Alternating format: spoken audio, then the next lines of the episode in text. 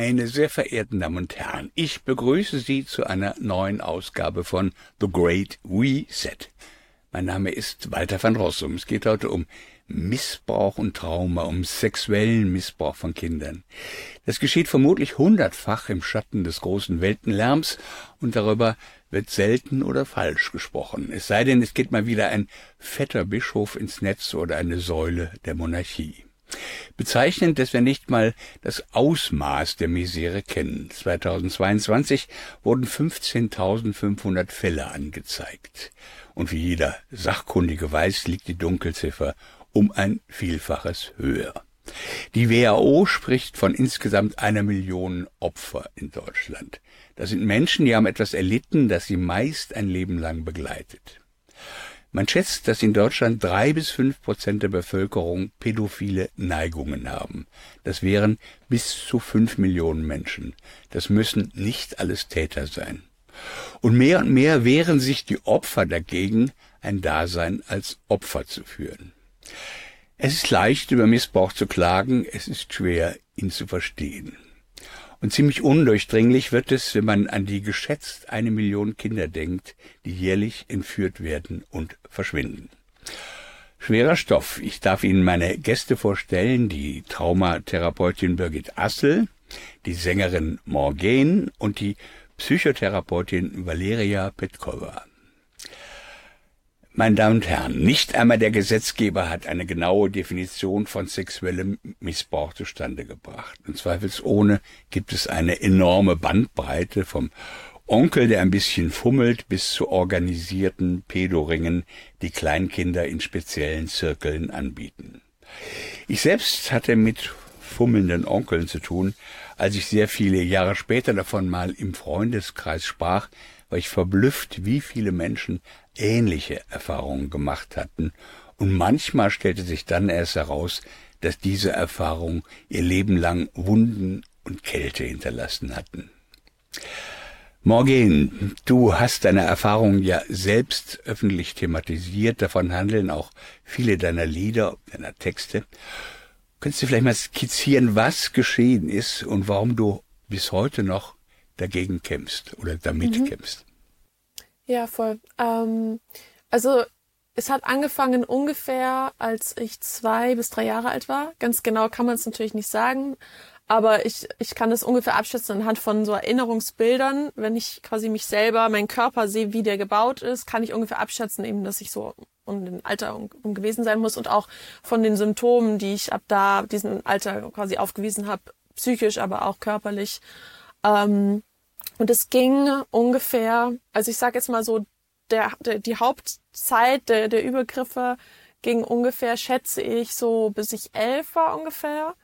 Und dann gab es nur noch so vereinzelte ähm, Male, die auch jetzt, sage ich mal, nicht so krass waren, ähm, bis ich 17 war.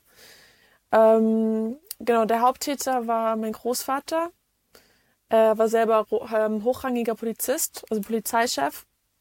Und ähm, es gab aber auch noch Übergriffe von anderen Personen, wo ich aber nicht, also teilweise, wo ich nicht weiß, wer die sind, wo ich einfach nur so halt so Bilder sehe von meinem inneren Auge, von den Erinnerungen. Ähm, und dann aber auch Übergriffe so in meiner Jugend, sag ich mal, ähm, weil ich sowas dann auch wie so angezogen habe irgendwann. Also ich habe dann wirklich immer auch so Täter irgendwie angezogen in meinem Leben. Yeah. Ja. Ähm, es, ich will jetzt nicht ins Detail gehen, aber um es klar zu machen, es handelt sich zweifelsohne um brutale Übergriffe und nicht ein bisschen Gefummel oder sonst was. Also ja, so allgemein kann man das auch gar nicht sagen, genau. Also es war jetzt nicht jedes Mal so quasi immer nur eine, ein, eine Sache, weißt du, wie ich meine? Also es, es ist natürlich unterschiedlich so. Und ähm, auch die Täter, und ich hatte mehrere Täter in meinem Leben, ähm, nicht ich will nicht sagen gleich schlimm, weil ich will das eigentlich gar nicht werten, was ist ein schlimmer Übergriff und was nicht, weil das kann man eigentlich so gar nicht sagen, weil es immer auf die Situation ankommt und für jeden Menschen ist es anders. Aber natürlich habe ich nicht bei jedem Übergriff das Gleiche erlebt, so. Ja, aber es geht von bis, also war alles dabei, so. Und, Wie lange ähm, hast du ähm, das erduldet und wann hast du angefangen, dich zu wehren oder oder sehr unwohl zu fühlen? Ich hatte das gar nicht, ähm, also ich habe das so abgespalten gehabt. Das war mir gar nicht bewusst, bis ich 13 Jahre alt war. Ähm, als ich 13 Jahre alt war, ist der erste Übergriff passiert, den ich bewusst in dem Moment auch miterlebt habe. Und ähm, also wo ich mir in der Situation bewusst war, was gerade passiert, wo ich aber auch gar nicht einordnen konnte, weil ich in dem Moment war das für mich die erste Situation dieser Art. Ich habe mich halt quasi an gar nichts erinnern können von dem davor. Und die Erinnerung an den frühkindlichen Missbrauch, die kam erst, als ich 17 Jahre alt war. Ähm, dann so vereinzelt ja, als Flashbacks. Du hast sie völlig ausgeblendet, die war nicht in deinem Kopf mehr oder Nein. und die ja. kam dann wieder. Genau, also ich hatte zwar schon so Symptome und auch irgendwie so mal irgendwie im Traumbilder oder so, wo ich nicht einordnen konnte, aber das war mir alles überhaupt nicht bewusst. Also so im mhm. Nachhinein, wenn ich zurückschaue, auch was für Verhaltensmuster ich hatte und was für sehr starke Auffälligkeiten und auch körperliche Symptome, ist da wirklich wie aus so einem Handbuch von so Symptomatik, was dafür spricht, wenn ein Kind sowas erlebt. Also es ist wirklich richtig krass. Ich habe wirklich fast alles irgendwie ja gehabt und äh, da hätte man auf jeden Fall was merken können, wenn man da ein bisschen geschärfteren Blick für gehabt hätte. Aber du hast angefangen, dich selbst irgendwie zu wehren. Also ja, also nicht gegen meinen Großvater, ähm, am, also in dem Zeitraum, wo ich jetzt Kind war, so das war dann sogar der, eben der letzte Übergriff, ähm, da war ich 17, aber das war dann, sag ich mal, ein recht harmloser. Ich glaube, das war auch eher so eine Art wie so Machtdemonstration, um mir zu zeigen, so, ey, guck mal, du kannst gar nichts machen, so. Und du bist jetzt schon 17 Jahre alt. Und ich habe auch in dem Moment nichts gesagt, weil ich so immer so unter Schockstarre einfach stand. Ähm, das war dann erst im Nachhinein, als ich ähm, mit 18 dann gab es so eine Aussprache mit meiner Mutter und ähm, also meiner Familie, weil meine Mutter selber auch Betroffene ist, das war ihr Vater. Und also sie hat das selber halt auch so abgespalten und verdrängt. Ähm, das war ihr einfach nicht bewusst so. Das kam dann erst in die Oberfläche, als ich das ausgesprochen habe. Und dann kam ihr Schmerz hoch und ihr Trauma eigentlich erst. Und ähm, sorry, was war nochmal die Frage? Weil du, also, wenn ich mich wie, gewehrt habe. Wie du angefangen hast, ähm, zu, also sozusagen mhm. dich äh, ja, genau, aus der also Situation also, rauszugehen. Also mir war das, ähm, wie gesagt, im, als ich 13 war, gab es diese erste Situation, wo ich das bewusst miterlebt habe, diesen Übergriff. Und ich habe dann ähm, mich einer Freundin direkt anvertraut. Ähm, die haben mir aber nicht geglaubt. Ähm, da hieß es dann, ah, die will nur Aufmerksamkeit, weil wir haben halt in der Schule ähm, kurz davor auch Thema Sexual, also Sexualkunde gehabt und da wurde halt gesagt, so wenn jemand sowas passiert, dann sprechen die Leute halt meistens nicht drüber, weil sie sich schämen. Und das war halt eigentlich so tragisch, weil dann meine Mitschüler dachten, ja, man erzählt dann quasi nichts und wenn jemand darüber was erzählt, dann will die Person nur Aufmerksamkeit und deswegen kann es ja gar nicht wahr sein. Ähm, genau, ich habe dann versucht, mich mehreren Leuten anzuvertrauen in meinem schulischen Umfeld und auch eine Lehrerin, ähm, die hat auch total abgeblockt. Also es wurde mir halt einfach überhaupt nicht geglaubt.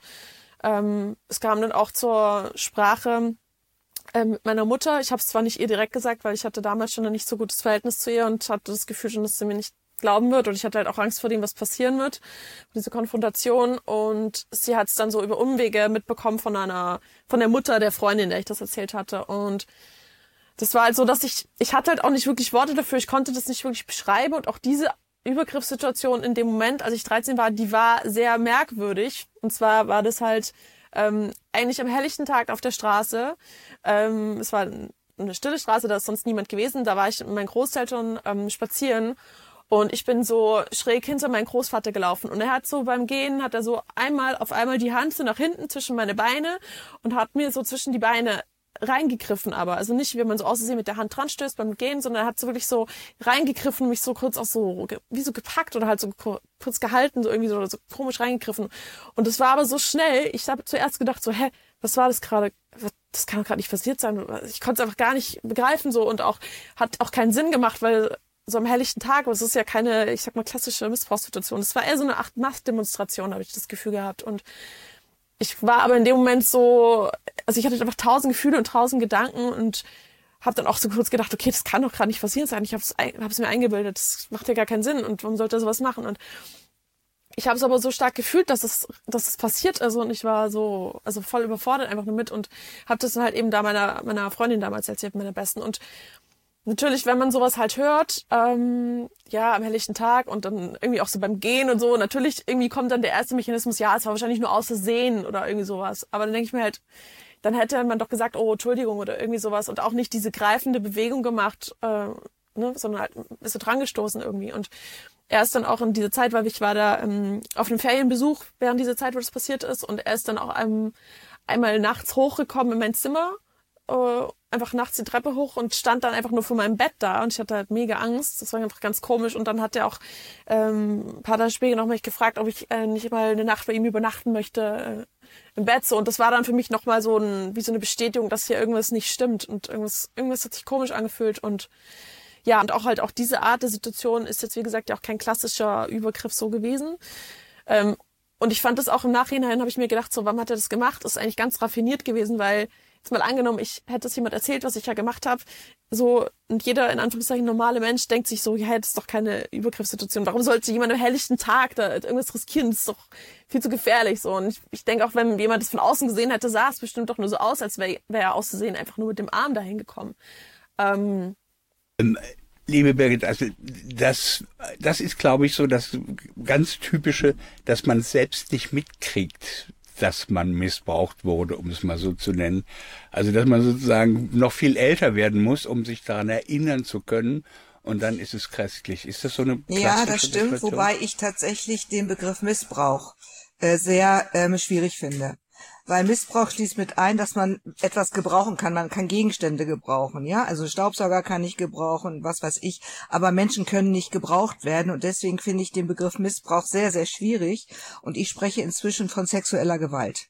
Also sexualisierter Gewalt, es gibt emotionale Gewalt, es gibt körperliche Gewalt und es gibt sexualisierte Gewalt. Das ist für mich viel treffender, weil das, was Morgan geschildert hat, ist wirklich so was Klassisches, ja, dass also äh, das komplett abgespalten dissoziiert wird, weil der auch als ein kleiner Mensch kann ja gar nicht einordnen, was da eigentlich mit ihm passiert. Er hat ja gar keine Begrifflichkeiten dafür, überhaupt gar nichts, ja. Und vor allen Dingen scheint es ja auch normal. Ja, und das ist das Fatale. Also das ist das, was ich mit äh, Menschen, die ich begleite, äh, erfahre, dass sie tatsächlich erst mit Beginn der Pubertät, wo sie tatsächlich eine eigene Sexualität erleben und möglicherweise sich auch das erste Mal verlieben, ja, und mit wirklich mit einem Mann dann in Kontakt, da merken die auf einmal, oh Gott, da stimmt ja was überhaupt gar nicht, ja. Und ähm, dann können Erinnerungen aufkommen oder dann kommt überhaupt erst so ein Bewusstsein rein, da ist was gewesen, was eigentlich nicht. Na, der Begriff normal ist auch schon wieder schwierig, weil das ja erst normal erlebt wird. Aber was etwas Verwirrendes hat, was nicht eingeordnet werden kann, ja. Und ähm, das macht das Ganze so schwierig oder auch, dass es komplett weggespalten ist, das kann auch sein und durch irgendwas wieder aktiviert wird. Das kann tatsächlich sein, wenn man dann äh, Sexualität lebt. Häufig ist es auch so, wenn man äh, Kinder äh, bekommt unter der Geburt können häufig nochmal äh, sexuelle, sexuelle Traumata aktiviert werden, weil ja dann wieder diese Ohnmacht und Hilflosigkeit, also der Körper ist ja dann in so einem Prozess und man hat keine Gewalt über den eigenen Körper, dann kann was ausgelöst werden. Also das ist tatsächlich unterschiedlich, aber was ich sehr beeindruckend fand, oder genau, so diese Schilderung, wieso es war doch normal. Ich hätte gar nicht gedacht, dass das nicht passieren darf. Ja, und natürlich ja. aus dem Körper rausgehen, dissoziieren, all das, was wir kennen und ähm, genau. Und dass dann Bruchstücke erinnert werden, aber vieles auch nicht. Manchmal ist der Anfang noch irgendwie da. Also ich erinnere noch, dass da jemand in mein Zimmer kommt, ja, und ich erinnere vielleicht auch noch dann, wann es vorbei ist, aber das dazwischen fehlt komplett. Also das ist das, was äh, äh, so mein die Erfahrung aus meiner Praxis ist und was mich vor allen Dingen ähm, ja beeindruckt hat, ich bin ja jetzt seit 20 Jahren, arbeite ich ja über 20 Jahren als äh, Traumatherapeutin. Das war äh, das Erschreckende, wie häufig tatsächlich sexuelle Gewalt auftaucht oder auch das Trauma der Sexualität. Damit hätte ich so nicht gerechnet und ähm, ich arbeite ja mit dem Traumamodell äh, nach Franz Rupert und äh, Franz da, da machen, das machen okay. wir später nochmal. Ich wollte nur sagen, wir. wenn es eine Pandemie äh, gibt, dann gibt es die Pandemie der sexuellen Gewalt. Wir bei Manova möchten mit unabhängigem Journalismus die Spaltung überwinden. Und wir freuen uns sehr, wenn Sie uns dabei unterstützen mit einer kleinen oder gern auch größeren Spende. Vielen Dank.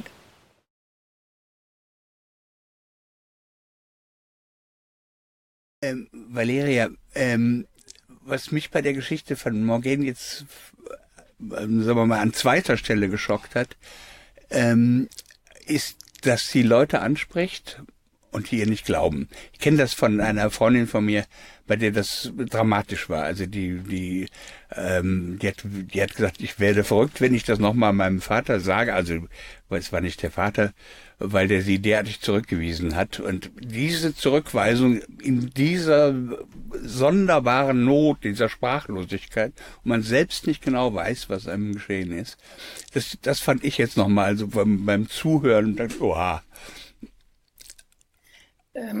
das ist in der Tat eine sehr, sehr, sehr häufige Erfahrung bei Betroffenen, dass sie sich anvertrauen äh, an Mütter, an, an Freundinnen, an Verwandten und dass es dann erstmal eine Ablehnung kommt, eine, das kann nicht sein oder das bildest du dir ein oder sprich nicht darüber. Ähm, und das ist ein Faktor, der zu dem, dazu beiträgt, dass aus so einer so einem Übergriff oder so einer sexuelle Gewalt äh, tatsächlich auch eine PTBS, also posttraumatische Belastungsstörung, Symptomatik entstehen kann, weil das ist, das gehört zu einer der Haupt, also einer der grundlegenden Ressourcen von den Menschen, habe ich ein Netzwerk, was mich trägt, was mir wieder Vertrauen in die Gesellschaft bringt.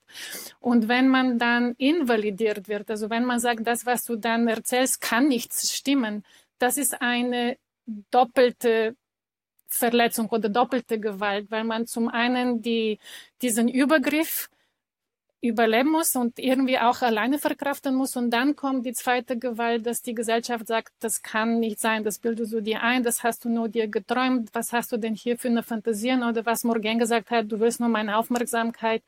Und das macht das Verkraften oder das Verarbeiten von dem Trauma umso schwieriger. Und in der Tat, einige der wenigen, die Glück hatten, Menschen zu haben, die sofort adäquat reagiert haben und wirklich eine adäquate Unterstützung angeboten haben und diese Validierung angeboten haben, da sind auch äh, diejenigen, die dann später weniger oder gar keine PTB-Symptome entwickeln, weil das wirklich ein sehr, sehr starker Faktor ist.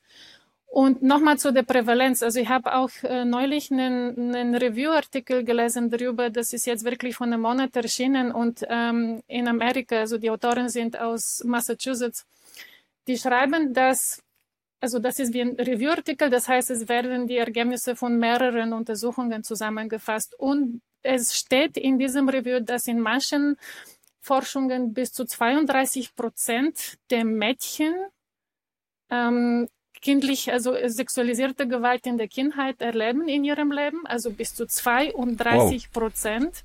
Wow. Und bei den Jungs kann es bis zu 14, 15 Prozent sein. Und ähm, das sind die offiziellen Daten. Ne? Du hast ja auch am Anfang über die dunkle Ziffer gesprochen und das muss man sich als Gesellschaft wirklich klar machen. Die sexualisierte Gewalt an Kindern ist extrem prävalent. Ähm, die Pädokriminalität und Pädophilie, weil nicht jeder, der pädokriminell ist, ist, entspricht gleich dieser Definition von einem Pädophil, aber diese Pädokriminalität, diese Übergriffe, diese sexualisierte Gewalt an Kinder ist extrem prävalent. Und ich schließe mich Birgit an. Ich, hab, ich arbeite auch sehr viel mit traumatisierten Patienten.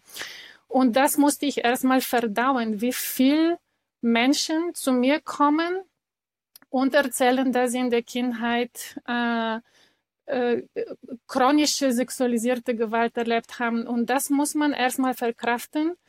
Und ich finde es großartig, dass wir hier drüber sprechen können, so dass auch die Bevölkerung sich, die allgemeine Bevölkerung sich mehr mit dem Thema beschäftigt, dass es keine Einzelfälle sind, sondern wenn man sich eine normale Grundschule oder normale Schule anguckt, zum Beispiel in Berlin, wo vielleicht 300 Kinder in einer Schule sind oder mehr, wenn man diese Berechnung aus den Staaten nimmt dann sind das ein Drittel der, der, der Mädchen Wahnsinn, Wahnsinn. und ein circa Sechstel oder Siebtel der Jungs davon betroffen. Und das sind wirklich beachtliche Nummer, die man ähm, ja, äh, als Gesellschaft auch erstmal akzeptieren muss, um aufzuhören, den, den Betroffenen nicht mehr zu glauben, weil das ist, wie gesagt, die noch größere Gewalt, finde ich. Also was heißt noch größere, aber es ist genauso schlimm als die ursprüngliche Gewalt. Valeria, was kommen für Leute zu dir? Ähm, eine, käme eine junge Morgan, dann käme die in deine Praxis? Wahrscheinlich nicht. Doch, ja. Doch. Ja, ja, also ich habe viele, viele, also vor allem ja, die, die junge Morgan, also, also sozusagen mit 17. äh, ich arbeite nur mit Erwachsenen. Also ich arbeite dann, also die, mhm. die Jüngsten bei mir sind 18. Aber Gott sei Dank gibt es wirklich genug junge, aber auch ältere Frauen, die dann irgendwann den Weg in die Therapie finden äh, und sagen, das ist mit mir, mit mir passiert. Was ich sehr, sehr erschreckend finde, ist, dass viele Kolleginnen und Kollegen das Thema auch irgendwie vermeiden und blockieren, dass nicht jeder bereit ist, ähm, äh, gute Traumatherapie anzubieten. Ich weiß nicht warum, aber viele Kolleginnen und Kollegen sind selbst so ein bisschen mh, mm, äh, ja, haben so Berührungsängste. Also gerade bei sexualisierter Gewalt. Vor allem auch bei Kindern, genau. Ja, also dass, dass da irgendwie schon so jeder so, oh Gott, ich schaffe das vielleicht nicht und dann wird die Patientin an jemanden anderen verwiesen und das ist auch für die Betroffenen auch schlimm. Ne? Das heißt, die gehen mhm. ehrlich mal in die Therapie, da sollte jemand sitzen, der tatsächlich Hilfe anbieten kann und dann sagt auch die Person, oh, das ist mir zu viel, geh vielleicht da oder da. Und mhm. ähm, deswegen plädiere ich auch, dass wir noch bessere Ausbildung äh, für die de, angehende Therapeutinnen und Therapeuten haben, damit wirklich mehr Werkzeug angeboten wird, wie geht man mit dem Thema um und wie geht man mit den eigenen Gefühlen um, weil das ist, das kann für manche Sekundärtraumatisierung erzeugen. Das heißt, dass mhm. die Hilfe anbieten, also Therapeuten, Sozialarbeiter etc., selbst in die Trauma also in diese sekundäre Traumatisierung kommen. Und da finde ich wirklich, wir brauchen bessere Konzepte für, also wirklich für gute Therapie, aber auch wie die Therapeuten selbst gut für sich sorgen können, so dass sie ja, bereit sind, wirklich das Thema zu, zu betreuen, zu begleiten und, ähm, und dabei zu bleiben, damit die Betroffenen wirklich auch diese Erfahrung sammeln, jemand bleibt bei mir, jemand lenkt mich nicht ab, wenn ich mich äh, offenbare. Jemand kann es aushalten und mich validieren. Und genau, aber ja, ich habe viele Patientinnen, die äh, und Patienten, also die, die Frauen sind eher dabei, darüber zu sprechen. Ich glaube, bei den Männern ist es so, dass sie dann über Alkohol und Drogenkonsum versuchen, selbst Medizin zu betreiben.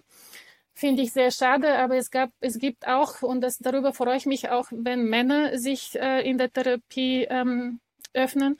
Aber ja, ich würde auch sagen, bis zu ein Drittel der Frauen, die bei mir in der Therapie sind, sind äh, von der kind, von kindlichen sexualisierten Gewalt betroffen. Ich spreche nicht im, äh, im Erwachsenenalter, sondern wirklich, wo sie Kinder waren und das, was auch Morgan gesagt hat. Auch, dass der Beginn vor dem fünften Lebensjahr sehr, sehr häufig ist. Also wir sprechen wirklich von sehr, sehr kleinen Kindern. Ja. Ihr kennt ja die Psychoanalytikerin Margarete Mitscherlich sicherlich. Und die hat in den 70er Jahren mal über Täter und Opfer des Holocaust gesagt, auf meiner Couch lagen ausschließlich Opfer, niemals Täter. Ist es bei sexuellem Missbrauch auch so? Ähm, das ist tatsächlich eher so. Ich weiß nicht, äh, Valeria, wie es bei dir ist. Ich hatte einmal tatsächlich in meiner Praxis auch äh, einen Täter, also einen Vater, wo das auftauchte, aber der ist dann schnell auch wieder äh, verschwunden. Also da war keine wirkliche Arbeit möglich.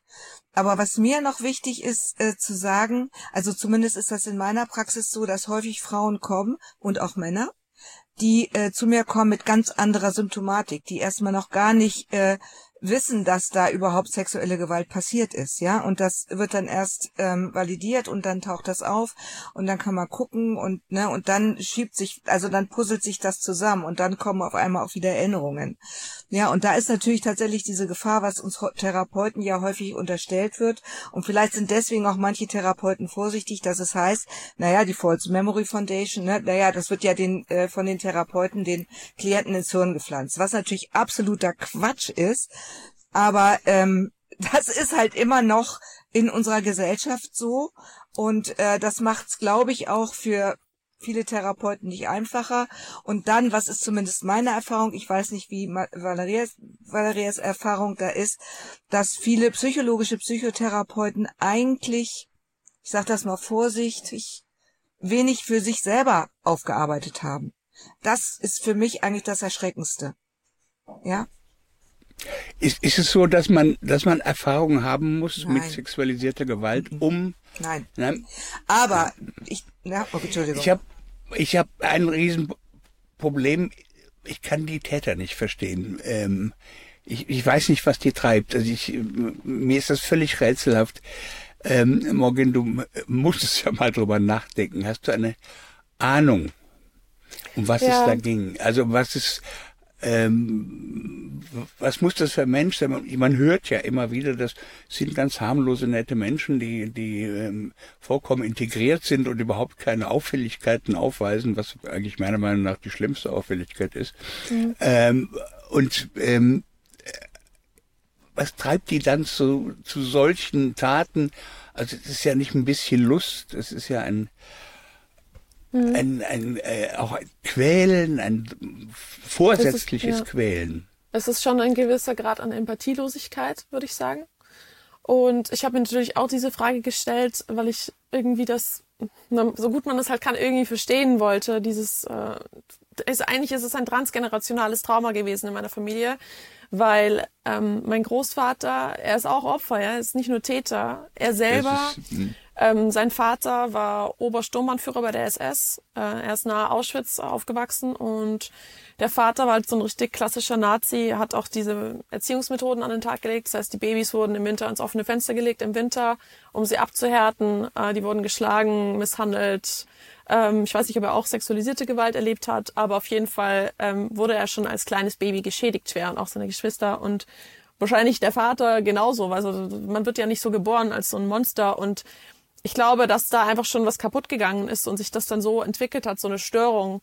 Ähm, bei ihm war es, glaube ich, weniger Pädophilie, es war mehr Sadismus und Macht, weil er war generell so ein, so ein Herrschertyp irgendwie und wollte gerne Macht und, und auch Kontrolle über andere haben.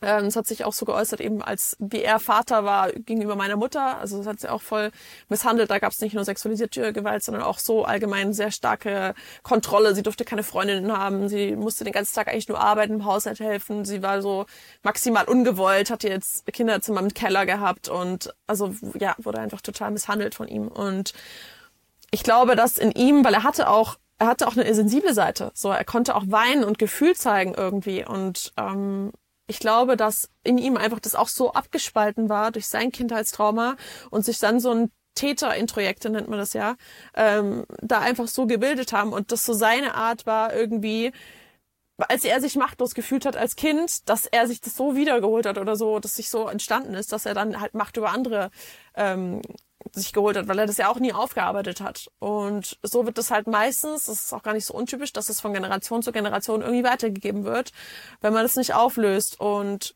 meine Mutter hat es jetzt zwar nicht so ge geäußert, sage ich mal, wie er, aber trotzdem hatte sie auch Täteranteile und ich hatte keine schöne Kindheit. Und für mich war halt immer klar, ich möchte das nicht weitergeben. Das war für mich immer so an, an oberster Stelle und dass ich diesen Weg des Aufarbeitens gehen möchte, und mir hilft halt Musik extrem oder Kunst allgemein. Und das ist so mein Weg. Äh, und das versuche ich halt aufzuarbeiten ja, und auch ja, anderen Mut zu machen damit. Ja.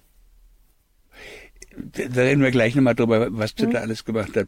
Ähm, die Damen von der Therapieabteilung, mit dem, die Geschichte mit dem, mit dem Täter transgenerationell, dass das immer weitergegeben wird, ist, glaube ich, der Klassiker. Also das, ähm, Traumatisierte traumatisiert andere. Ich verstehe es aber nicht. Okay, weil da vielleicht versuche ich das mal so ein Stück. Ähm, nee, nicht für, für Dumme. Dumme. das, das ist natürlich so, dass äh, aufgrund dieser Dissoziation und dieser Abspaltungen können natürlich die Täter auch nicht erinnern, was ihnen wirklich passiert ist. Das ist weg. Aber im Gefühlskörper ist es natürlich drin. Macht, Ohnmacht, Hilflosigkeit, ja? Und diese Täter traumatisieren sich mit ihren Taten natürlich selber wieder, ja? Also im Grunde genommen gehören ja zu diesen Taten Gefühle wie Schuld und Scham, ja? Und um die nicht, und hinzu kommt noch der soziale Tod. Ja, also angenommen, der Großvater von äh, Morgaine hätte zugelassen, was er Morgaine angetan hat. Ja, dann wäre das der soziale Tod gewesen. Vor allen Dingen als Polizei, was weiß ich, da das Chef, das wäre ja vorbei gewesen. Und insofern muss der diese Tat für sich auch abspalten. Das heißt, das fällt alles in Form von Dissoziation. Ja, und es ist tatsächlich so, wie Morgan das gesagt hat, dann um selber nicht mehr Ohnmacht zu fühlen, Hilflosigkeit, werden sich dann Opfer gesucht, ohne dass das äh, die, voll, das ist keine voll integrierte Person, die das tut. Ja, und das ist ja das, was Morgan auch sagt, dass natürlich ihr, ihr Großvater durchaus vielleicht auch liebevolle Seiten gehabt hat. Das hört man ja auch immer wieder von Leuten, die fürchterlich in der SS, in der SS agiert haben, ja, dass sie durchaus auch liebevolle Seiten gehabt haben. Das heißt, wir verstehen das nur aufgrund dieser psychischen Spaltungen. Das ist weg und in dem Moment, wo die ihre Taten begehen, sind die auch dissoziiert. Die realisieren in dem Moment nicht vollumfänglich, was die da eigentlich tun. Also das ist so das, was ich erkannt habe äh, bei dem Ganzen und dass die natürlich deswegen auch das verleugnen müssen. Ja, also die würden niemals und ich kann mir auch vorstellen, dass ähm, die Täter das auch tatsächlich in diesem Umfang möglicherweise gar nicht präsent haben, weil das auch verschwindet. Mhm. Aber ich weiß nicht, wie Valeria das sieht, ob sie da ähnliche Erfahrungen gemacht hat. Ähm, also so viel mit Tätern hatte ich bis jetzt äh, nicht zu tun, also Täter, die überzeugt sind.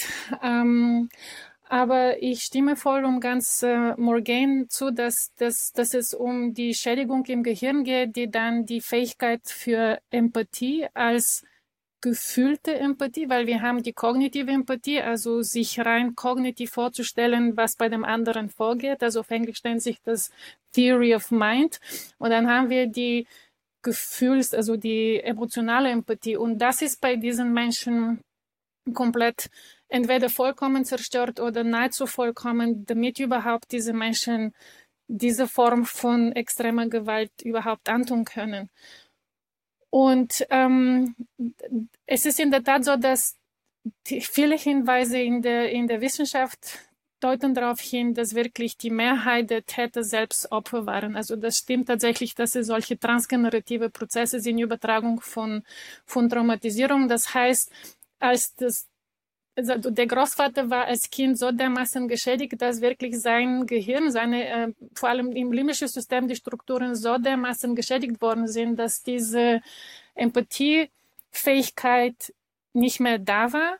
Und dieser Sadismus ist wirklich die einzige Bewältigungsstrategie äh, dann für so ein Kind ich muss meine Gefühle abspalten und ich muss die, meine Gefühle kontrollieren und ich muss die anderen kontrollieren, damit sie mir nie wieder wehtun und damit ich nie wieder in die Ohnmacht komme. Das heißt, die, die Bewältigung von der Ohnmacht ist die absolute Macht.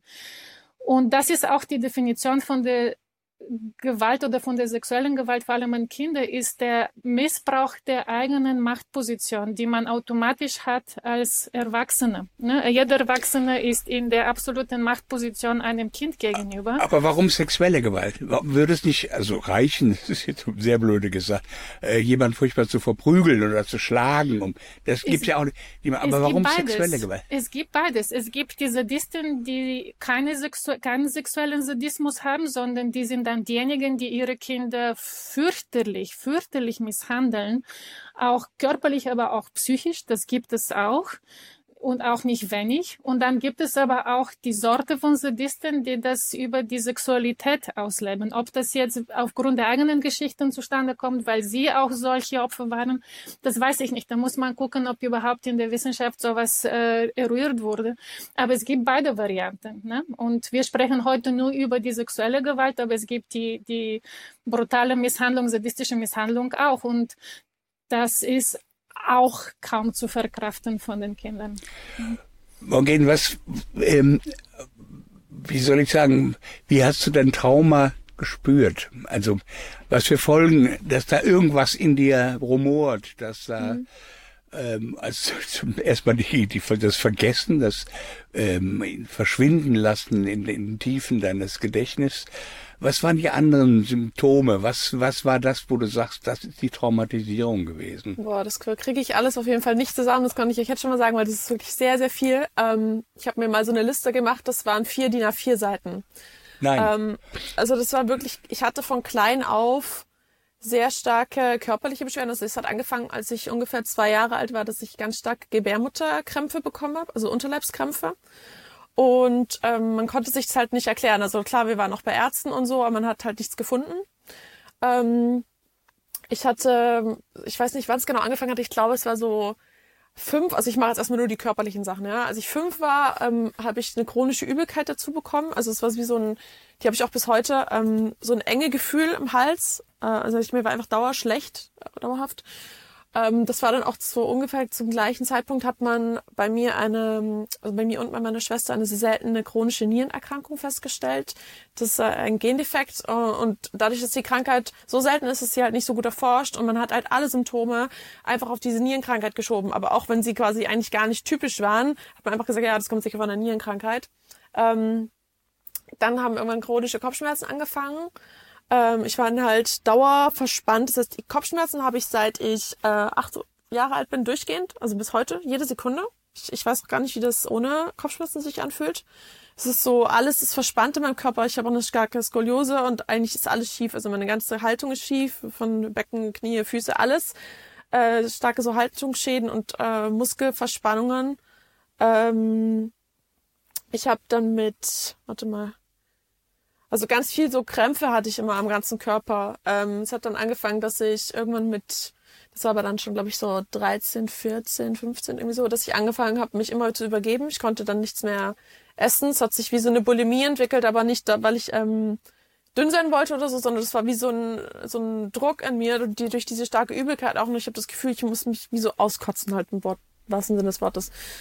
Es sind ähm, alles somatische, also alles körperliche. Psychosomatisch, genau. Ich sage jetzt, ich habe erst die körperlichen gemacht. So, ich habe dann so Glaskörpertrübungen bekommen aufgrund so von krassen Stresssituationen. Nein, ich hör auf, hör auf. Äh, ich habe Blut gespuckt. Ich hatte nur so zehn, also ich habe das bis heute habe ich so zehn Schleim, wo eigentlich nur so starke Raucher haben. Es ist wie so eine Entgiftungsreaktion vom Körper. Ich habe chronische Entzündungen im ganzen Körper, auch äh, im Intimbereich. Ähm, hatte im, im jungen Alter immer Entzündungen und Pilze und, und ähm, ja, war halt einfach nicht in Ordnung. So wirklich so von Kopf bis Fuß. Ich hatte einfach nur körperliche Symptome. Dann ähm, psychisch war es so, dass ich ähm, ich habe mit zwei Jahren angefangen zu masturbieren zwanghaft. Also das habe ich wirklich die ganze Zeit gemacht, so wie so eine Sucht einfach. Ich musste das machen, auch so in der Öffentlichkeit.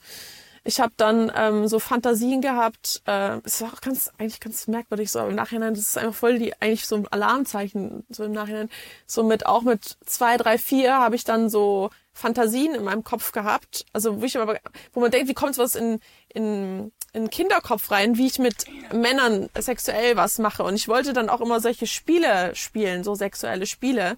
Mhm. Und ähm, warte mal. Es ist immer so schwer, das dann so aus dem Stegreif sich alles so in, in Erinnerung zu rufen. Ich habe, äh, genau, ich habe ganz, äh, das mache ich auch bis heute, Fingernägel komplett kurz gekauert. Ich habe mir die Haare rausgerissen, bis ich eine Glatze hatte. Ähm, was noch? Äh, ich hatte ein ganz schlechtes Gespür auch so für. Ich, ja. Ich glaube, es, es, es reicht. Okay. Es ist schwer. schwer. Ähm, das waren jetzt so die, ja, ich hatte noch psychisches jede Menge. Nur die ersten okay. zwei Seiten. Okay. Ähm, ich will jetzt nicht flapsig klingen, aber du wirkst auf mich nur alles andere als gestört. Also du, ja, überhaupt nicht gestört. Ja, kann auch gut funktionieren. also ich sag mal Fühlst, so, ähm, ich habe auf jeden Fall, ich also ich habe eine dissoziative, dissoziative Identitätsstörung, aber es gibt ja auch verschiedene Arten davon. Ich habe jetzt nicht die krasseste, sage ich mal. Ich habe ähm, schon so abgespaltene Anteile und denen bin ich mir teilweise auch bewusst. Teilweise ist es dann so, dass ich ähm, das von meinem Freund dann quasi so gesagt bekomme, was ich wie ich reagiert habe oder was ich gemacht habe. Oder ich habe halt sehr viele so Blackouts oder wo ich einfach so wie so Erinnerungslücken habe. Ich merke zum Beispiel, weil ich das inzwischen gut äh, integriert habe, sag ich mal, auch durch jahrelange Traumatherapie, zum Beispiel so, äh, so die Kindanteile, ähm, wenn die da sind. Die ähm, haben aber teilweise auch einen anderen Namen. Ich werde jetzt hier nicht zu viel sagen, weil es halt mega privat ist auch. Ähm, ich habe auf jeden Fall auch so einen, irgendwann mit der Zeit so eine Art ich will jetzt nicht sagen Täteranteil, aber es war schon so, ich sage immer, es ist der Beschützeranteil gewesen. Äh, den habe ich auch, der ist zum Beispiel so richtig ähm, knallhart, eiskalt. Also so richtig so, der, dieser Anteil ist alles bereit, um mich zu schützen, äh, bereit zu tun, um mich zu schützen. Ähm, und den habe ich auch früher in der Pubertät, als ich mir dessen noch nicht so bewusst war, habe ich das auch dann sehr destruktiv auch ausgelebt. Ähm, und habe mich aber dann halt später dafür entschieden, so also jetzt nicht, dass ich Täterin war gegenüber anderen, ähm, aber trotzdem war ich teilweise gewalttätig gegenüber Männern dann irgendwie. Ähm, und ich habe dann halt später im Laufe meiner Aufarbeitung mich dazu entschieden, ich möchte keine Täterin sein. Und ich möchte das deswegen ähm, aufarbeiten halt wirklich und mein Trauma. Du wolltest ja, aber auch kein Opfer mehr sein. Heilen, genau. Und Trauma, äh, Opfer will ich auch nicht sein, genau. Deswegen, ähm, ja. Mhm. Das halte ich für den ersten Schritt zur Heilung. Ähm, äh, Valeria, kennt ihr das mit, dass das somatische Reagieren? Ich habe diese Liste könnte ich jetzt ehrlich gesagt kaum ertragen. Ja. Ähm, das ist ganz, ganz völlig typisch. absurde Geschichten. Nee, äh, absurd ist es nicht, sondern das ist wirklich der Versuch des Körpers, mit dieser Gewalt irgendwie klarzukommen, vor allem wenn es wirklich ab dem zweiten Lebensjahr äh, anfängt. Da ist jegliche Entwicklung des Organismus komplett gestört. Und dieser Körper muss in irgendeiner Weise damit klarkommen. Und viele von den Traumatisierungen sind im Körper gespeichert. Ähm, und äußern sich durch die Schmerzen, also die Krämpfe im, im, im Intimbereich oder diese ganzen Verspannungen, die, die Kopfschmerzen, das sind sehr, sehr, sehr typische Merkmale von komplexen Traumafolgestörungen. Und dann kommen als äh, psychische Komorbiditäten oder äh, Begleitdiagnosen ähm, natürlich Depressionen, Angststörungen, äh, Essstörungen, Zwangsstörungen, ähm, Substanzmissbrauch, ähm, Suizidalität, also wirklich ganz, ganz äh, äh, stark. Ähm, bei Kindern auch ADHS, das steht auch in diesem, in diesem Review auch, dass es äh, sehr häufig dazu kommt. Äh, natürlich Verhaltensauffälligkeiten, Bindungsstörungen, Persönlichkeitsstörungen, also es ist wirklich eine massive Störung der Entwicklung, sowohl körperlich als auch psychisch. Und äh, das zeigt sich sehr, sehr, sehr, eigentlich immer auch mit ähm, eine große Palette an, an psychosomatischen Symptomen, auch Fibromyalgie, mhm. also diese Schmerzen, das ist fast immer der Fall. Ja. ja. Was macht ihr, äh, Birgit und Valeria, was macht ihr therapeutisch in solchen mhm. Fällen? Wenn jetzt also ich glaube, das Wichtigste, also das ist zumindest meine Erfahrung, das erstmal bezeugen, dass das alles ähm, so passiert ist. Und nichts in Abrede stellen, nicht irgendwie auf die Idee kommen, naja, da fantasierst du aber jetzt. Und vor allen Dingen auch äh, klar zu machen, dass ähm, nur weil der Körper so reagiert oder auch die Psyche so reagiert, ist überhaupt ein Überleben möglich zu, ge gewesen. Ja, also für mich sind ja so ähm, auch gerade Menschen, die eine Dis entwickeln müssten. Das sind für mich reinste Überlebenskünstler. Ja, also ich habe da eine tiefe Bewunderung, weil ich äh, gesagt habe, wie haben die das geschafft, alles wirklich aufzuteilen, so dass sie überhaupt diese Situation überstehen konnten. Ja, und ich glaube, das ist wichtig, viel Wertschätzung, nichts wegreden, ja, und ähm, dann schauen, wie sich was integrieren kann. Ja, das möglicherweise, weil ja auch das Zeitkonit also die, die Zeitraumachse fällt ja völlig auseinander, dass man wieder Zuordnung hinkriegt. Was gehört in welche Zeit, was gehört wohin? Ja, das so ein bisschen ja, eine, eine Chronologie, Chronologie eine genau, Chronologie so, dass man äh, äh, auch irgendwann vielleicht ähm, dazu kommt, dass man merkt, es ist vorbei, wenn es vorbei ist. Das ist ja auch immer so eine Sache. Also ich habe eine äh, Klientin mit äh, DIS begleitet, da wusste ich nicht, dass die noch voll im Täterkontakt ist. Ja, also das war mir nicht bewusst und dann wird das ja immer vor. Dissoziative Identitätsstörung, äh, äh, Störung, genau, genau mhm, und äh, aber in der Regel ist es so, dass ja der Kontakt zu den Tätern, wenn man jetzt mal nicht von einer dissoziativen Identitätsstörung ausgeht, dass der Kontakt zu den Tätern gar nicht mehr da ist. Ja? Also Großeltern sind nicht, Großväter sind nicht mehr, oder auch Mütter, also Mütter sind auch Täterinnen. Also das darf man gar nicht vergessen. Man hat immer nur den Blick auf die, auf die äh, Väter oder Großväter, aber nicht auf die Mütter oder Großmütter. Ja, also ja, und äh, insofern ähm, ist das, was ich versuche, da zu sein und was Valeria auch schon sagte, ähm, dass eine Beziehung entstehen kann, ein Vertrauen, ja. Also ich würde jetzt nicht sagen Bindung, ja. weil Bindung und Beziehung ist für mich nochmal ein Unterschied, aber dass eine vertrauensvolle Beziehung entsteht, ja. Dass äh, vielleicht das erste Mal die Erfahrung ist, da ist ein Mensch, der glaubt mir vollumfänglich und der spricht mir nichts ab. Und das ist, glaube ich, schon so ein äh, Prozess, der was integrieren kann. Also von Heilung will ich da noch mal gar nicht sprechen, weil ich auch mit dem Heilungsbegriff große Schwierigkeiten habe. Ich glaube, wenn äh, die Traumabiografie Traumabiografie nicht mehr unser Leben bestimmt, ja, wenn wir ein Leben jenseits dieser Traumabiografie haben, dann ist schon sehr sehr viel gewonnen. Also das ist so meine meine Erfahrung. Genau. Und dann möchte ich noch ganz kurz was, etwas sagen, weil Walter, das hattest du gesagt, weil da mache ich auch einen Unterschied, also nicht mehr Opfer sein wollen, ja?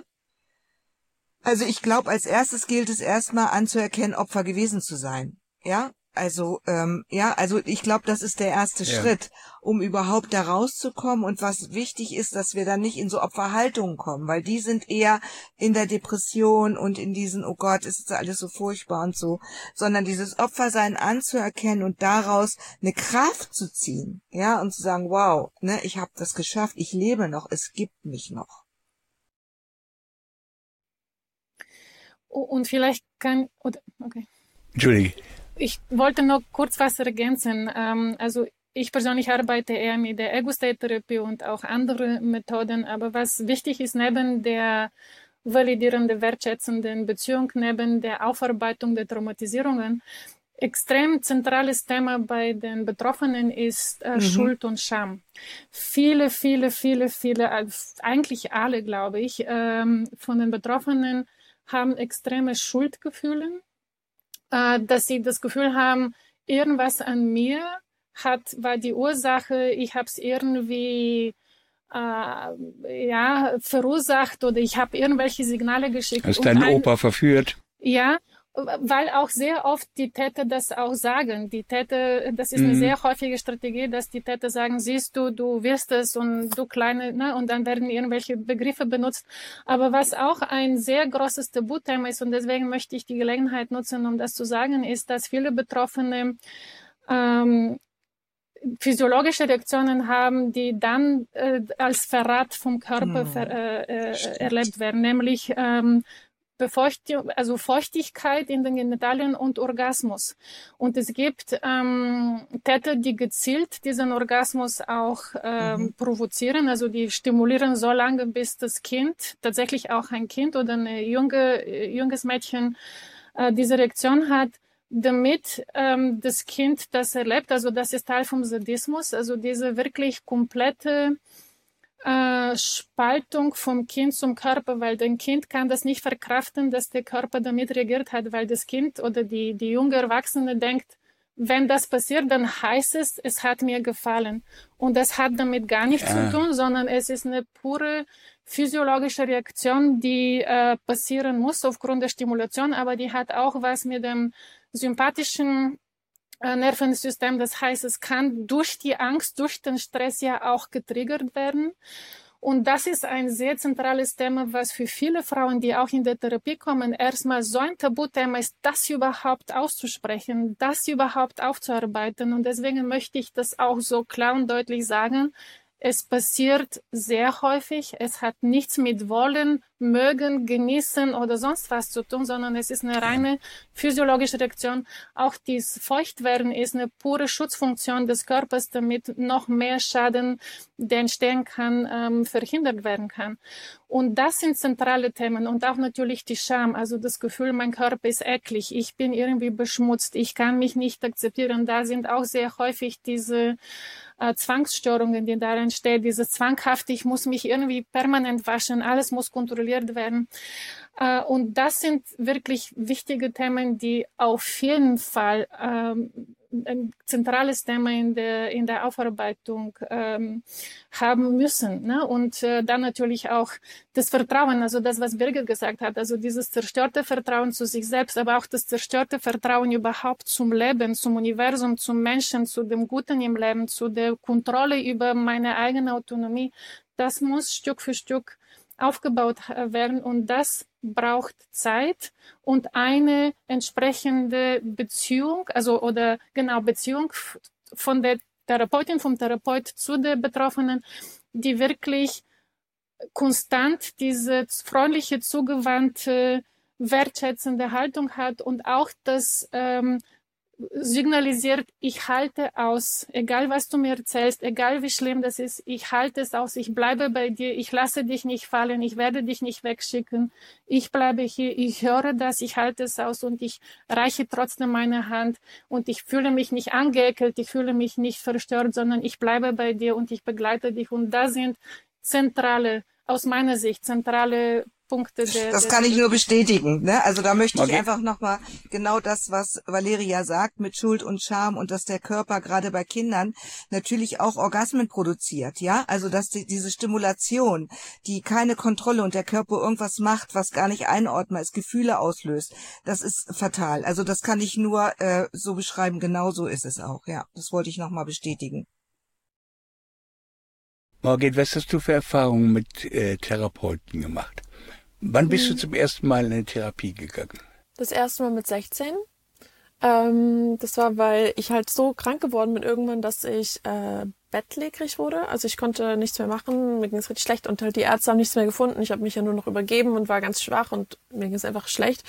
Und dann, als die Ärzte halt nach einem Jahr oder so nichts gefunden haben, haben sie dann gesagt, so ja, vielleicht äh, ist es halt irgendwie psychosomatisch. Ich habe mir das schon gedacht zu dem Zeitpunkt, weil mit 16 wusste ich ja schon, also zumindest der Übergriff, also ne, ab dem 13. Lebensjahr war mir das ja so ein bisschen mhm. bewusst. Ich wusste aber noch nichts von frühkindlichem Missbrauch und oder von der sexualisierten Gewalt. Und dann ähm, genau bin ich zu einer Psychologin gekommen und ähm, beziehungsweise ich war erst im Krankenhaus, weil ich war sowieso im Krankenhaus wegen meiner Nierengeschichte und da hat man mich immer durchgecheckt und dann hat hat man mich dort zu einer Psychologin oder Psychiaterin ähm, weitergeleitet und die hat mir dann erstmal eine Borderline-Störung diagnostiziert. Aber so ist es halt auch häufiger, habe ich jetzt schon mitbekommen, dass halt erstmal so ein bisschen eine Fehldiagnose gemacht wird. Und genau, die hat mich dann halt zu einer Psychologin quasi weiter überwiesen. Und da bin ich dann hin und der habe ich dann auch erzählt, das, was ich halt wusste. Ähm, aber halt noch nichts von der frühkindlichen Geschichte. Und das war halt nur Gesprächstherapie und ich habe gemerkt, so am Anfang, ich war da glaube ich insgesamt ein halbes Jahr, hat es schon irgendwie gut getan, mal mit jemandem zu reden und auch, dass eben einem zugehört wurde und ja, man einfach da sein durfte mit dem, was halt in einem ist und man erstmal ernst genommen wurde. Das hatte ich halt so nicht bisher in meinem Leben gehabt. Aber dann habe ich auch irgendwann gemerkt, dass mich nicht weiterbringt wirklich und da meine Probleme, weil ich war 16, das heißt ich habe noch daheim gewohnt und so und hatte Kontakt zu dem Täter, ähm, sind ja nicht weggegangen dadurch und habe halt gemerkt, dass mir das eigentlich gar nichts bringt. So, das ist zwar ganz schön und nett, aber ja, hat mir halt nicht wirklich geholfen.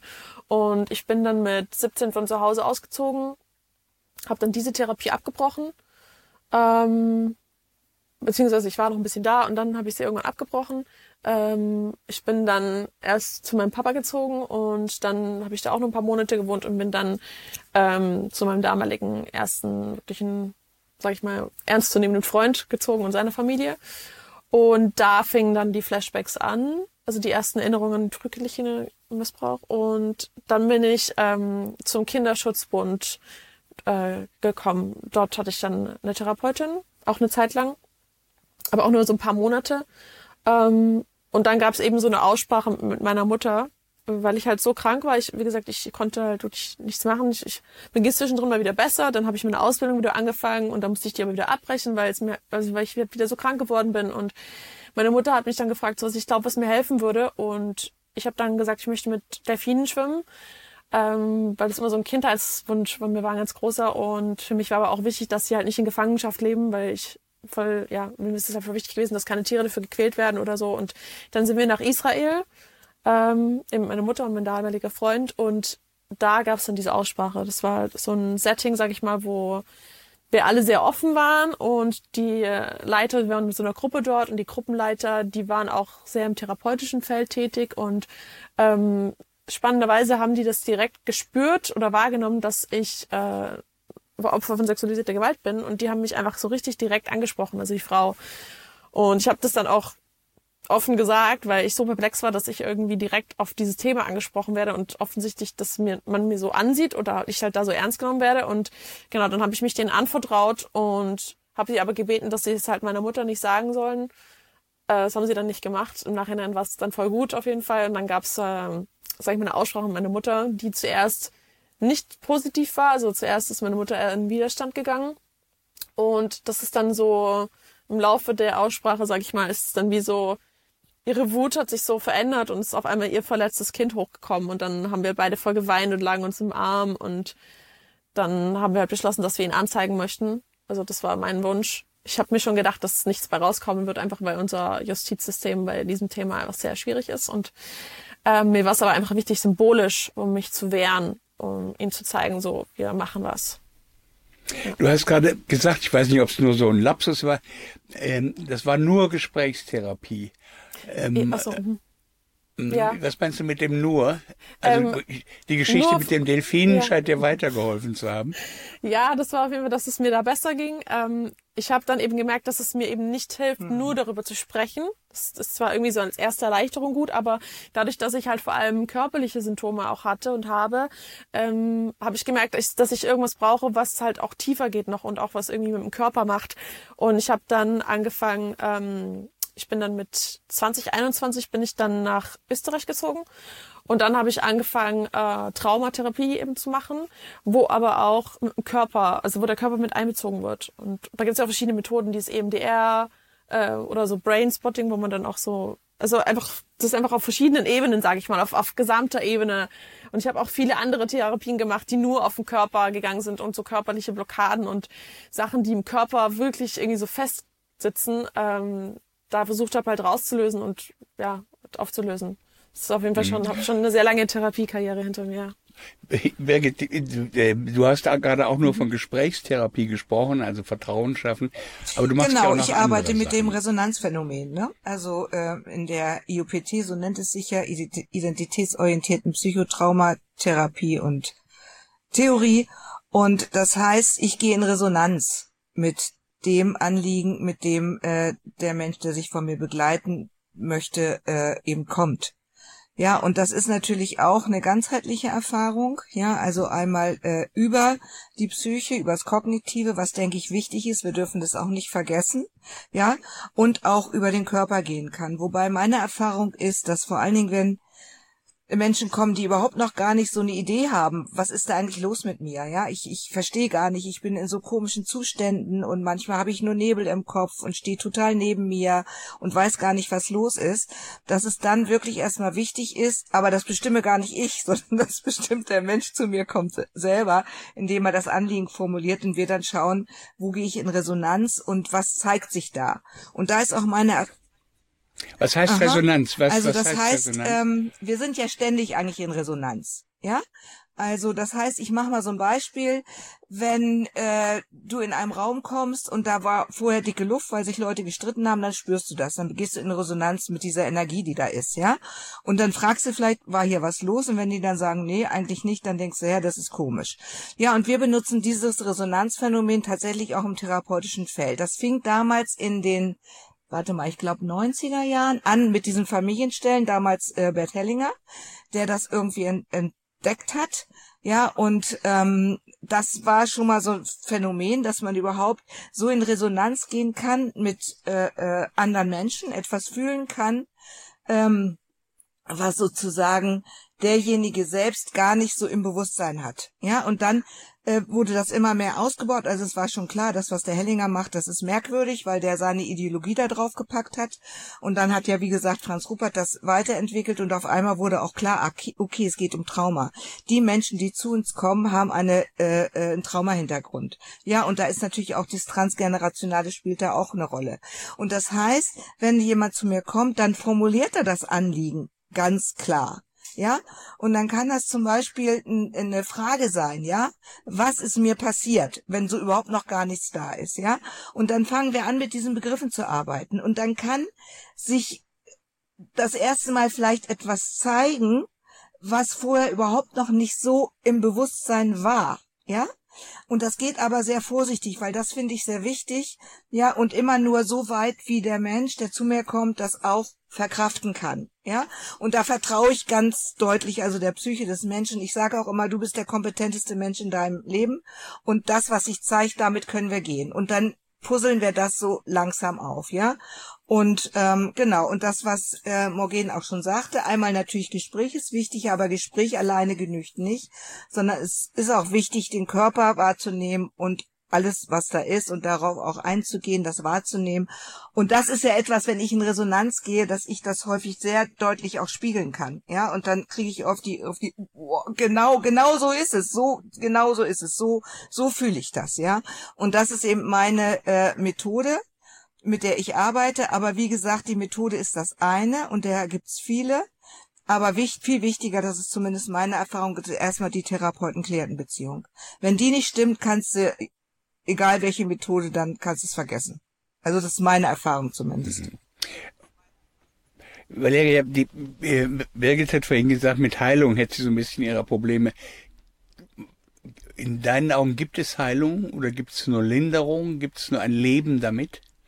Ähm, ich spreche eher von Selbstakzeptanz. Also wie weit bringe ich, bringen wir gemeinsam, also in unserer gemeinsamen Arbeit mit der betroffenen Person, ähm, diese Frau oder diesen Mann zu dieser Selbstakzeptanz, weil das ist diese, ja, das zentrale Thema aus meiner Sicht ist wirklich diese Abspaltung von sich selbst. Auch jetzt nicht unbedingt als eine dissoziative Identitätsstörung, aber diese, dieser Verlust von Vertrauen zu, zu sich selbst, zu den anderen.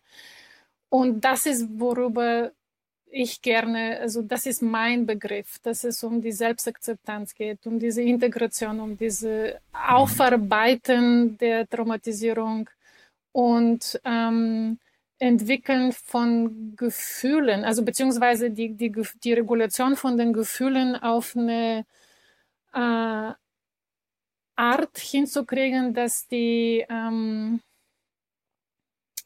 wie soll man das beschreiben? Also das ist wie eine, ja, eine gesündere Regulation mhm. der Emotionen. Also ich spreche auch nicht von Heilung oder irgendwelche Versprechen, sondern es geht wirklich, wie weit geht die Reise in diese Richtung. Okay, mit mir und vielleicht braucht dann die Person oder die Betroffenen dann weitere Anläufe oder mhm. auch andere Menschen, aber wir gehen, ja, wir schauen, wie lange, wo, wohin, bis wohin wir dieses Ziel erreichen. Genau, und was ich halt, äh, ähm, also mit meiner Arbeit halt so, was ich merke, dass auf einmal neue oder andere Handlungskompetenzen äh, äh, da sind. Das heißt, ich reagiere nicht mehr so wie immer. Ich muss nicht mehr unbedingt dissoziieren, sondern ich habe eine andere Möglichkeit, auf Situationen zu reagieren. Ich kann Trigger entlarven. Ich merke, aha, das ist jetzt hier, bin ich in einer Situation, das gehört gar oder in Gefühlen, die gehören gar nicht ins Hier und Jetzt. Also neue Handlungskompetenzen zu entwickeln. Ich glaube, das ist schon ganz viel. Und Bewältigung, Bewältigung. genau. Ja, Bewältigung, genau, genau. genau, Bewältigung. Weil das, was die Kinder erlebt haben, ist diese absolute ähm, ja. Überforderung deren noch nicht ausgebildeten Bewältigungsmechanismen. Deswegen mussten sie in irgendeiner Form das Ganze bewältigen, mit teilweise auch selbstdestruktiven Strategien. Und es geht wirklich darum, die Ressourcen zur Verfügung zu stellen oder die im Inneren auszubauen, dass jetzt die Bewältigung auf eine nicht selbstschädigende Art ist, sondern wirklich auf eine zielführende, ähm, hilfreiche Art stattfindet. Genau, so sehe ich das auch. Morgen, in diesen Tagen erscheint eine neue Platte von dir oder ein Album oder eine CD, ähm, die es heißt Schattenlicht. Mhm. Und dahinter steckt ein Konzept vom Trauma zur Heilung. Das ist ja eigentlich deine Lebensgeschichte, du bist noch nicht geheilt, aber du hast dich aufgemacht, also sozusagen die Heilung gesucht. Ich glaube, das ist ja schon mal der Anfang, dass du aufhörst, Opfer zu sein. Du warst ein Bündel an Störungen und hast gesagt, das muss mal irgendwie, da muss ich rauskommen. Ähm, ich würde gerne mal kurz in die Platte reinhören, in die Musik reinhören. Wegen dir in Therapie konnte nachts nicht mehr schlafen, nur Albträume von deinen Taten. Noch Panikattacken nach all diesen Jahren. Ja, ich trage Narben von krankhaften Dramen.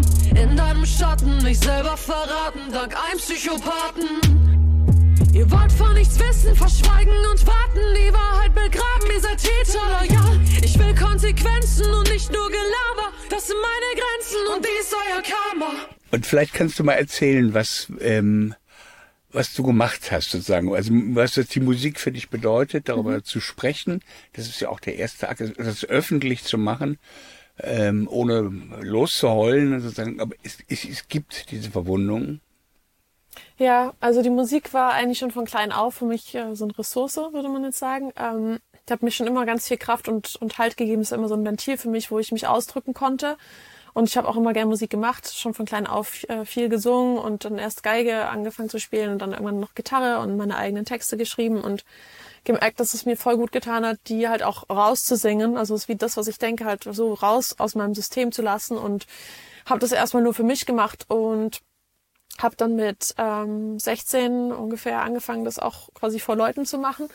Und ähm, hatte zwar in mir so immer so diesen Wunsch, ja, ich möchte gerne mal Sängerin werden später als Kind, aber es, trotzdem ist es halt sehr sage ich mal, nicht realistisch für mich gewesen. Und ich habe dann gemerkt, als ich das eben vor anderen Leuten gespielt habe, bei so kleinen äh, Mini-Jam-Sessions oder so Open Stages oder so, dass das halt äh, gut angekommen ist und dass Leute zu mir gesagt haben, so wow, das berührt mich irgendwie voll. Also das war eigentlich so das Hauptfeedback, was ich auch bis heute bekomme, so es berührt mich, es macht was mit mir in. Ähm, und dann habe ich gemerkt, ähm, ja, also dass ich halt auch natürlich das, was ich erlebt habe, äh, weil ich schreibe eigentlich nur Texte, so die authentisch sind. Das heißt, das, was ich wirklich fühle, was ich wirklich denke, ähm, dass das natürlich dann mit einfließt, logischerweise, weil das einfach einen sehr großen Teil meines Lebens total geprägt und bestimmt hat. Und dann habe ich auch also eben die Resonanz bekommen von Leuten, so gerade denen vielleicht Ähnliches passiert ist, dass die total dankbar waren und, und da teilweise wirklich geweint haben auf Konzerten oder danach zu mir ge gekommen sind, nämlich im Abend haben und geweint haben und gesagt, wow, das, du sagst genau das, was ich auch fühle, wofür ich aber keine Worte habe. Und tatsächlich, wir hatten es ja vorher kurz von Scham und Schuld und ich weiß nicht warum, aber das ist tatsächlich etwas, was ich nie hatte. Okay.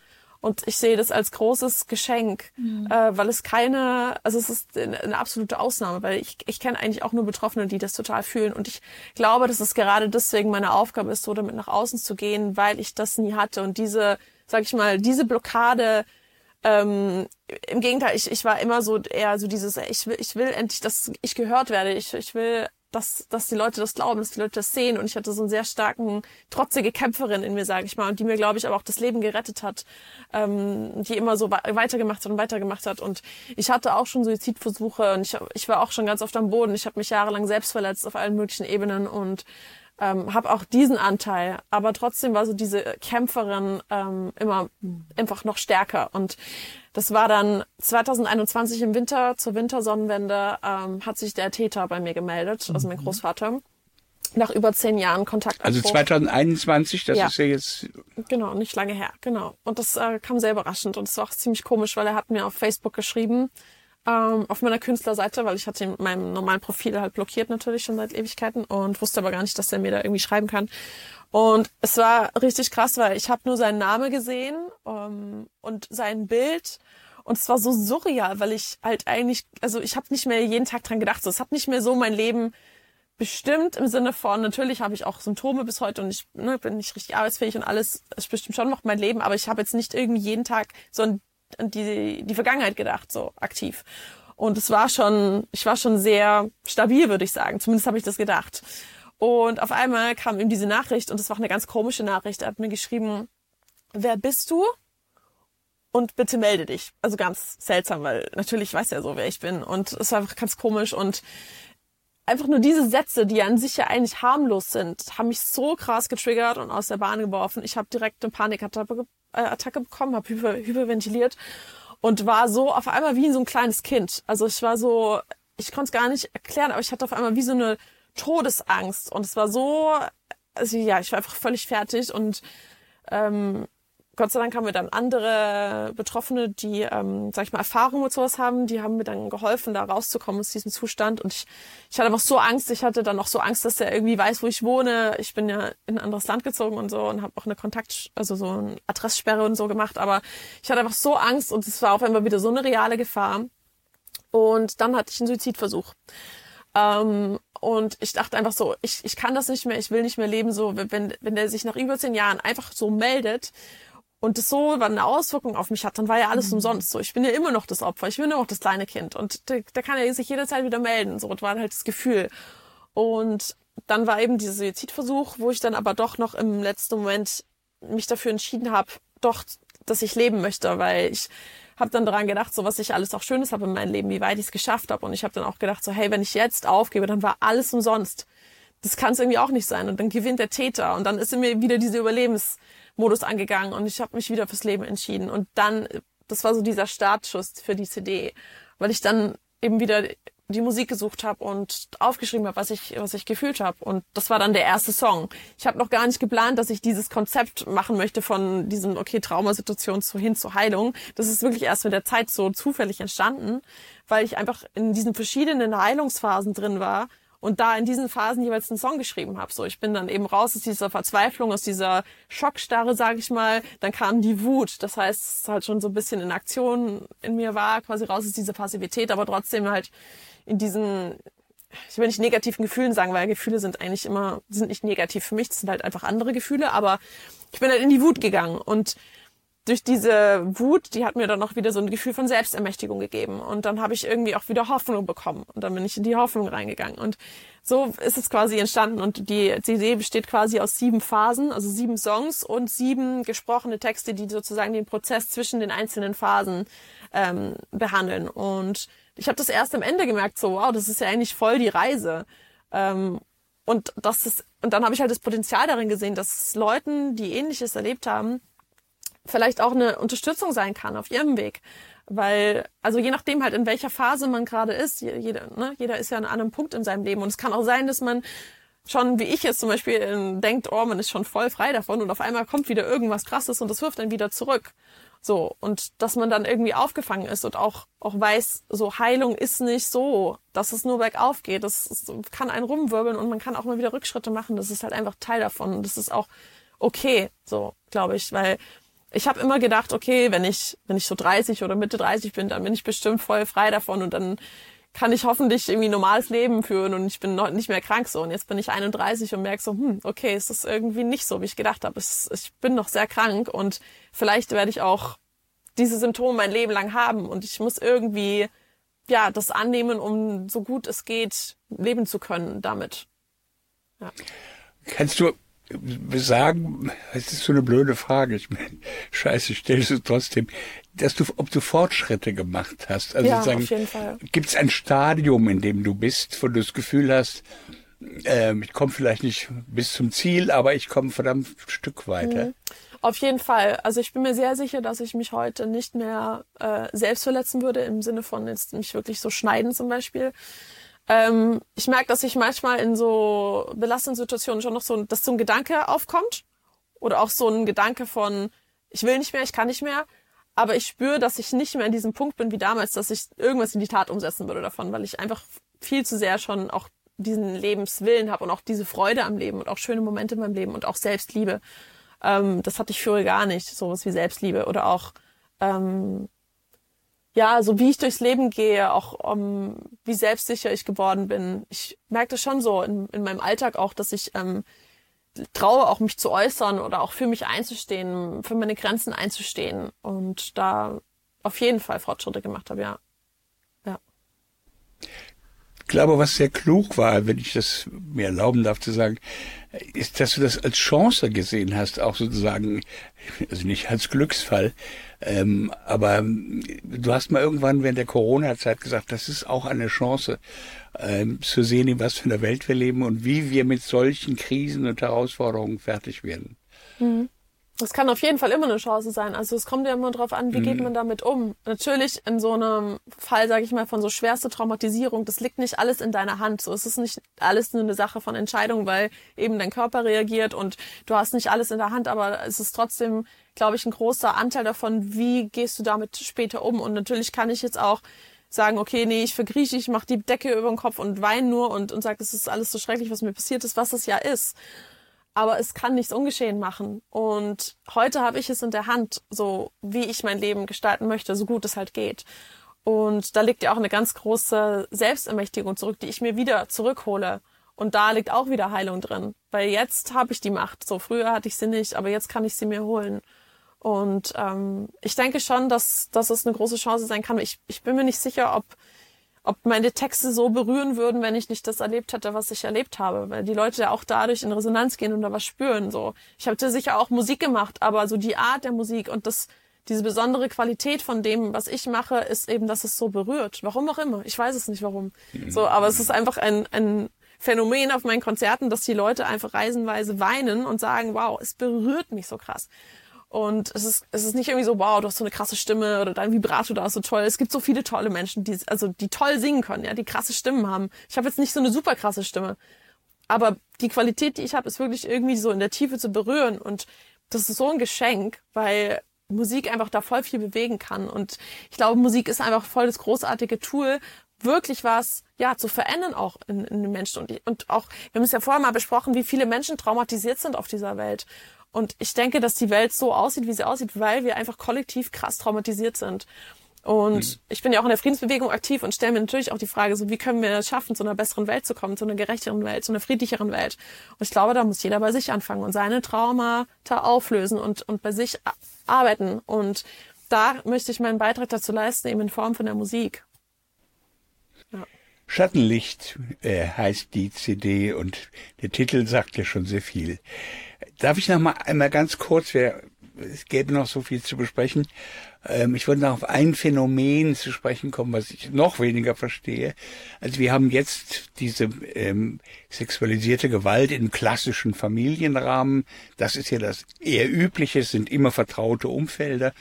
Ähm, und, und ist nicht der böse Mann, der am Spielplatz da ein Kind ähm, mobst und so weiter.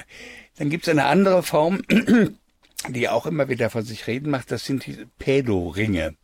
Ähm, und da geht es ähm, dann nochmal ganz anders zur Sache. Also im Bergisch Gladbach hat man ja kürzlich so einen Ring, da, hängen Tausende, meistens sind es glaube ich Männer, ähm, im Netz zusammentauschen Bilder und Kinder, eigene Kinder und bekommen dafür fremde Kinder. Ähm, das ist ein vollkommen anderes Setting. Also ich will nicht sagen, dass ich das Familiensetting verstanden habe. Ich ahne nur ein bisschen was. Aber dieses ähm, sozusagen diese, diese Pädokriminalität, nämlich die organisierte es, äh, sexualisierte Gewalt, die verstehe ich noch weniger. Könnt ihr mir helfen? Na, ich versuch's mal so ein bisschen. Also ich glaube, die, das, was das Pädophile ist, das sind ja eher die Benutzer. Ja, und dahinter stecken ja noch mal ganz andere äh, Organisationen.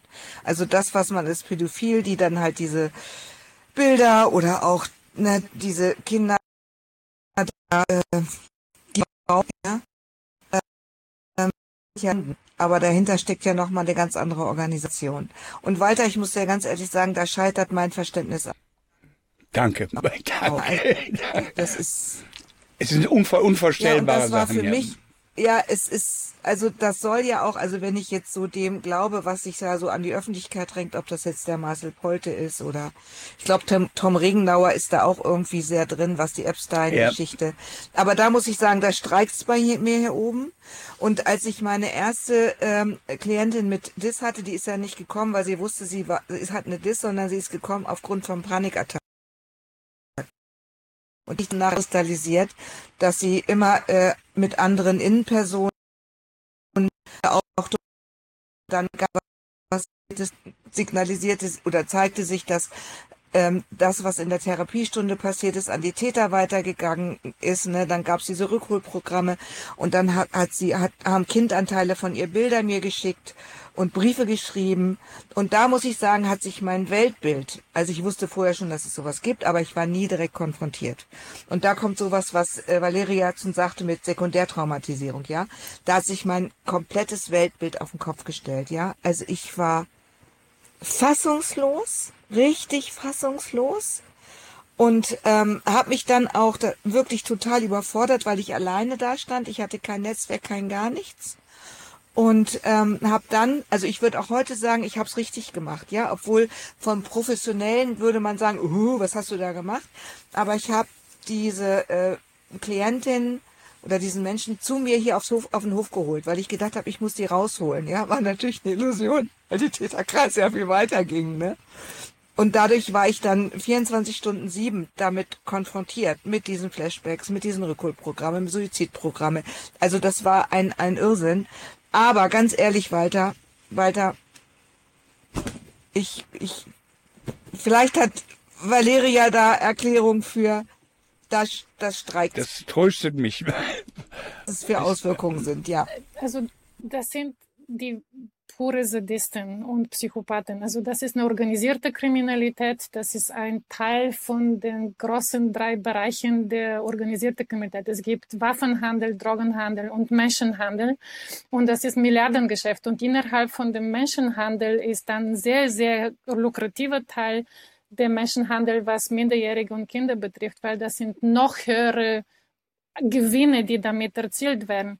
Und die Menschen, die das betreiben, sind äh, Sadisten und Psychopathen. Also das sind wirklich wahre, äh, also jeder, der ein bisschen Empathie hat, kann sich das wirklich nicht vorstellen. Es, das mhm. Gehirn weigert sich, das vorzustellen. Und wenn Betroffene dann von diesen Organisationen anfangen zu erzählen, was sie überlebt haben, dann ist diese sekundäre Traumatisierung sofort da und es, ist, es dauert, bis man das irgendwie verdaut hat. Weil wenn man als Traumatherapeutin oder als Therapeutin, die viele traumatisierte, komplex traumatisierte schon erlebt hat, dann geht man schon in diesen schrittweise Verdauen, in welcher Welt lebe ich.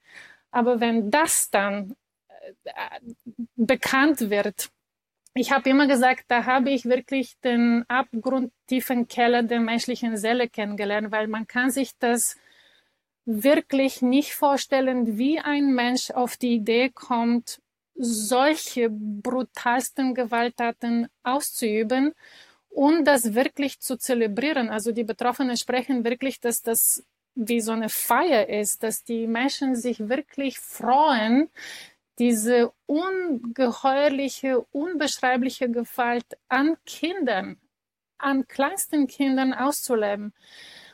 Babys, Neugeborene Babys. oder ganz kleine Kinder. Und das kann sich keiner, der wirklich Empathie hat, also die emotionale Empathie, kann und will sich das nicht vorstellen. Deswegen sage ich auch in der Gesellschaft ist auch diese Weigerung das Thema überhaupt anzunehmen, weil das traumatisierend ist, ne? wie Birgit gesagt hat. Und wenn man wirklich zulässt, diese Gedanken, unter uns sind wahre Monster. Und die sind einflussreich, weil sie haben Milliarden Geschäfte und sie sind auch, die haben auch Tagesgeschäfte. Und was Morgan sagt, ihr Großvater war der Chef von der Polizei. Das ist leider Gottes sehr häufig, dass diese Sadisten, die deren Tagesberufe ne, sind ja auch in einflussreichen Positionen meistens. Also die suchen diese Macht auch in ihre Tagesberuf, also die, die suchen diese Anerkennung, die, den Einfluss, die Bereicherung, weil die wollen ja die Macht in jeg jeglicher Form. Das heißt, die sind sehr häufig, also viele davon sind in sehr einflussreichen äh, Kreisen und das beschreiben auch die Betroffenen, in welche Häuser die ganzen Vergewaltigungen stattgefunden haben. Äh, natürlich nicht ausschließlich, es gibt ja, es zieht sich durch alle Schichten der Gesellschaft, aber ähm, man muss sich dann auch das vor Augen führen, dass diese Menschen auch Tagesbeschäftigung haben, die haben diese dunkle Welt, aber die haben auch Tagesgeschäfte und die sind einflussreich. Und da schließt sich auch wieder der Kreis zu Einfluss nehmen auf, auf Politik und auf die Gesellschaft. Wenn man Geld hat, kann man einiges machen. Und deswegen ist es so wichtig, dass wir uns als Gesellschaft mit diesem Thema Sadismus auseinandersetzen. Ja, und das ist mein Weg, mit dieser sekundären Traumatisierung umzugehen, ähm, drüber zu sprechen und irgendwie politisch aktiv zu werden, weil ähm, es kann man sonst nicht aushalten. Mhm. Genau. Und was meine Erfahrung ist, ja. Netzwerke bilden. Ja, ja? also ja. ein Mensch alleine nee. kann das nicht haushalten. Ja, und das war für mich eine ganz wichtige Erfahrung, weil ich bin natürlich in die Überforderung gekommen, hatte dann Gott sei Dank äh, eine Supervisorin, bin dann in Kontakt getreten mit Vielfalt e.V., habe dann ein Netzwerk gehabt, so dass es gut weitergegangen ist.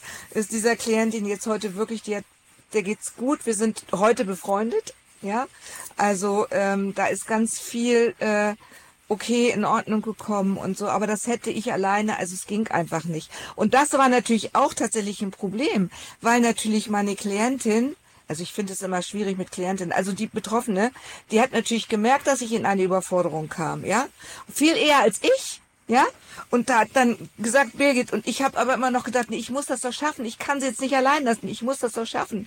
Aber eigentlich war ich schon längst gar nicht mehr fähig dazu. Und das dann einzugestehen. Und dann, als ich gesagt habe, ich sage, ja stimmt, ich kann eigentlich nicht mehr. Da konnten wir dann erst nach neuen Lösungen suchen, auch gemeinsam, ja. Und das war dann sehr hilfreich. Und da habe ich gewusst, okay, das ist wichtig, auch sich Hilfe zu suchen. Ja, was äh, Valeria sagt mit den sekundären betreiben, ist für uns so wichtig. Ansonsten können wir gar nicht mehr helfen. Dann sind wir so die hilflosen Helfer. Ja, und werden möglicherweise noch wütend auf unsere äh, Klienten oder auf die Menschen, ne? weil wir merken, wir, wir, es geht einfach nicht mehr. Also das Netzwerke, Netzwerke, Netzwerke, Netzwerke. Vorhang zu, alle ja. Fragen bleiben offen. Es war völlig geschmacklos zu sagen, es war mir ein Vergnügen, mit euch zu sprechen.